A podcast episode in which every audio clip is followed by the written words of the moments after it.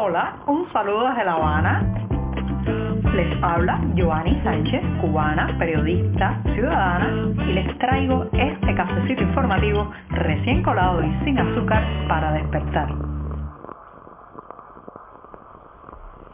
Estoy de regreso después de la pausa de sábado y domingo, en este lunes soleado, pero algo fresco todavía aquí en la capital cubana. Tengo un café ya servido sin una gota de azúcar para darme ese primer sorbito del día y luego pasar a comentarles los temas principales de este 23 de octubre de 2023. Se nos está terminando el mes y me voy a dar un sorbito también en honor a octubre.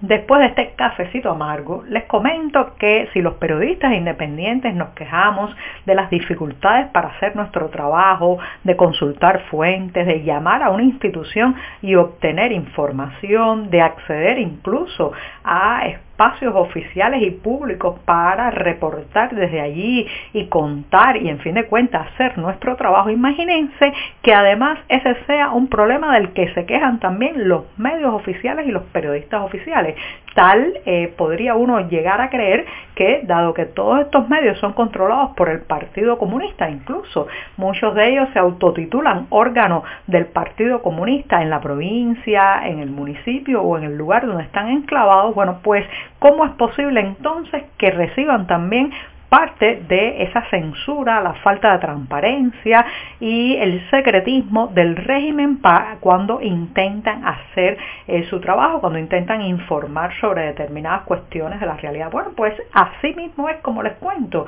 Y este fin de semana el malestar ha llegado a un punto eh, bastante elevado entre los reporteros del diario oficialista invasor, esto es de la provincia de Ciego de Ávila en el centro de la isla se han, digamos, ya eh, molestado tanto, tanto, tanto que una periodista ha escrito un artículo titulado Silencios, Respeto y la Comunicación Pendiente, donde desgrana un rosario de desaires y desplantes que les han hecho las autoridades, específicamente eh, instituciones oficiales, a la hora de estos periodistas solicitar alguna información. Las quejas señalan desde el Ministerio de Educación que se ha negado a darle los datos del nuevo curso escolar, pasando también por la Unión Eléctrica y los directivos del sector energético de la provincia que no han asistido a las invitaciones para contar los recortes energéticos en Ciudad de Ávila y en general en toda Cuba. También emplazan a la corporación CIMEX,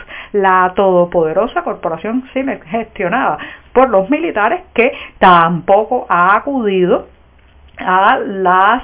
sucesivas invitaciones que han hecho estos reporteros para obtener información, por ejemplo, sobre la venta de gasolina y diésel en, eh, a través de pasarelas electrónicas y no ya con pagos en efectivo. Fíjense ustedes todo lo que se quejan y apelan estos periodistas a la nueva ley de comunicación, aunque todavía no ha entrado en vigor, pero sí fue aprobada, apelan a la constitución y a la legislación vigente para decir que los funcionarios tienen que dar, digamos, información pública, que tienen que eh, apartar el secretismo y manejar con transparencia y apertura toda esta información interna de las entidades oficiales. Bueno, eso nunca va a pasar ni va a ocurrir porque este es un sistema, señoras y señores, que de manera intrínseca pues es eh, apela al secretismo, a la falta de transparencia, al control sobre la información como una eh,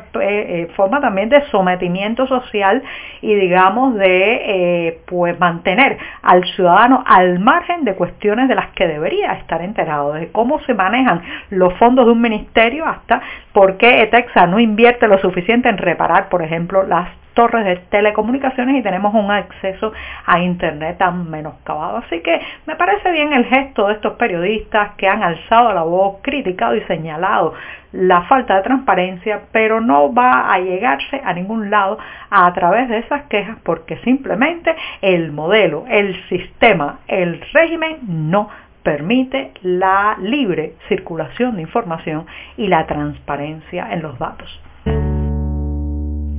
Una pregunta que se hacían muchos ya tiene respuesta. La pasada semana, en un evento turístico celebrado en Jardines del Rey, pues se ha disipado la cuestión de qué empresa extranjera iba a gestionar el hotel ubicado en el edificio más alto de Cuba. Ya se ha sabido que será la hotelera española Iberoestar, la compañía encargada de administrar la también conocida como Torre K. He hablado ampliamente de este edificio en el programa. Se trata de un inmueble el más alto de todo el país que está ubicado en la céntrica calle 23 del Vedado Banero y la esquina de la calle También muy, muy céntrica. Este hotel que se ha construido en un tiempo récord, desde 2018 empezaron a levantarse los cimientos y a erigirse las primeras, las primeras partes del inmueble, bueno, pues está, eh, es propiedad o está siendo construido también por los militares cubanos, específicamente por el todopoderoso grupo Gaesa. De ahí le viene uno de sus nombres populares. La gente la llama la Torre López Calleja porque recuerden que al frente de Gaesa estuvo durante muchos años el, el, el yerno de Raúl Castro que eh, falleció el pasado año aquí en Cuba, quejado parece ser de un cáncer pulmonar. Bueno, pues ese hotel eh, que tendrá además eh, una categoría de 5 estrellas, 42 pisos y 154 metros, no ha dejado de construirse ni un solo día a pesar de la crisis de combustible del país, de la pandemia, de los recortes, nada. Mientras se cierran y se cierran lugares públicos, mientras se recorta dinero en la inversión en salud pública y en educación, ahí está la Torre López Calleja creciendo cada día y también bajo el cuestionamiento de muchos arquitectos y diseñadores que han visto a este edificio romper, digamos, la eh, sintonía constructiva de esa zona y además pues eh, también cuestionan su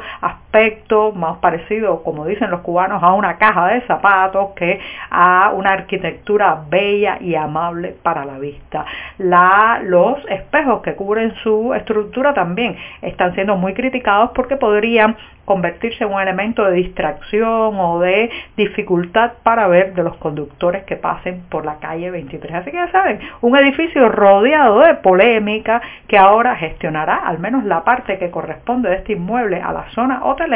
pues gestionará la hotelera española Iberoestar.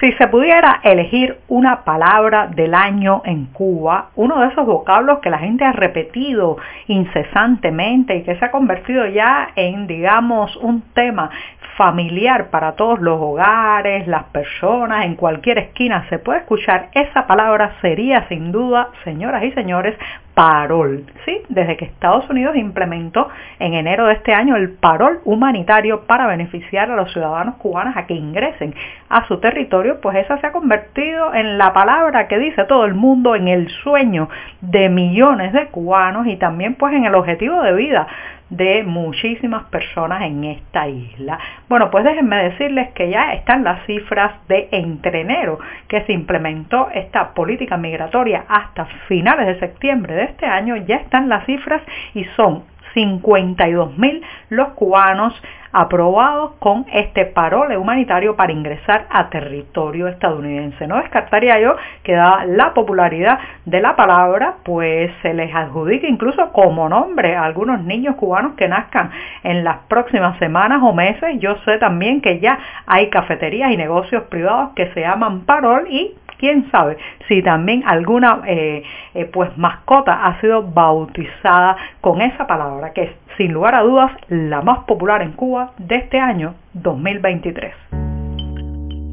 Y para despedir este programa del lunes voy a hacer la recomendación de un documental que hay que ver sí o sí. La pasada semana se lanzó Libres desde Adentro, un documental hecho por Palenque Visión y Alianza Democrática Oriental y que aborda nada más y nada menos que los temas de las protestas populares del 11 de julio de 2021. Un minucioso trabajo que incluye pues el repaso por alguno de los 123 puntos de Cuba donde ciudadanos salieron a las calles para pedir el fin de un sistema agotado. Allí hay entrevistas, también muchísimas imágenes de archivo desde San Antonio de los Baños, el primer municipio que se manifestó en las calles y también pues pasando por otros puntos en Santiago de Cuba, en el centro de la isla y claro está aquí en la capital cubana. Se escuchan las consignas Díaz Canel fuera del poder, no tenemos miedo,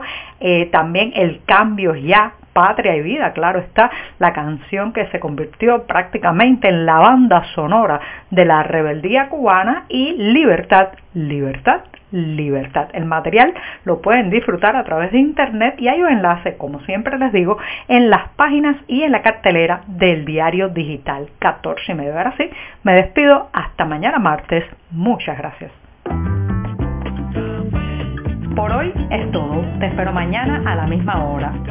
Síguenos en 14medio.com. También estamos en Facebook, Twitter, Instagram y en tu WhatsApp. No olvides, claro está, compartir nuestro cafecito informativo con tus amigos.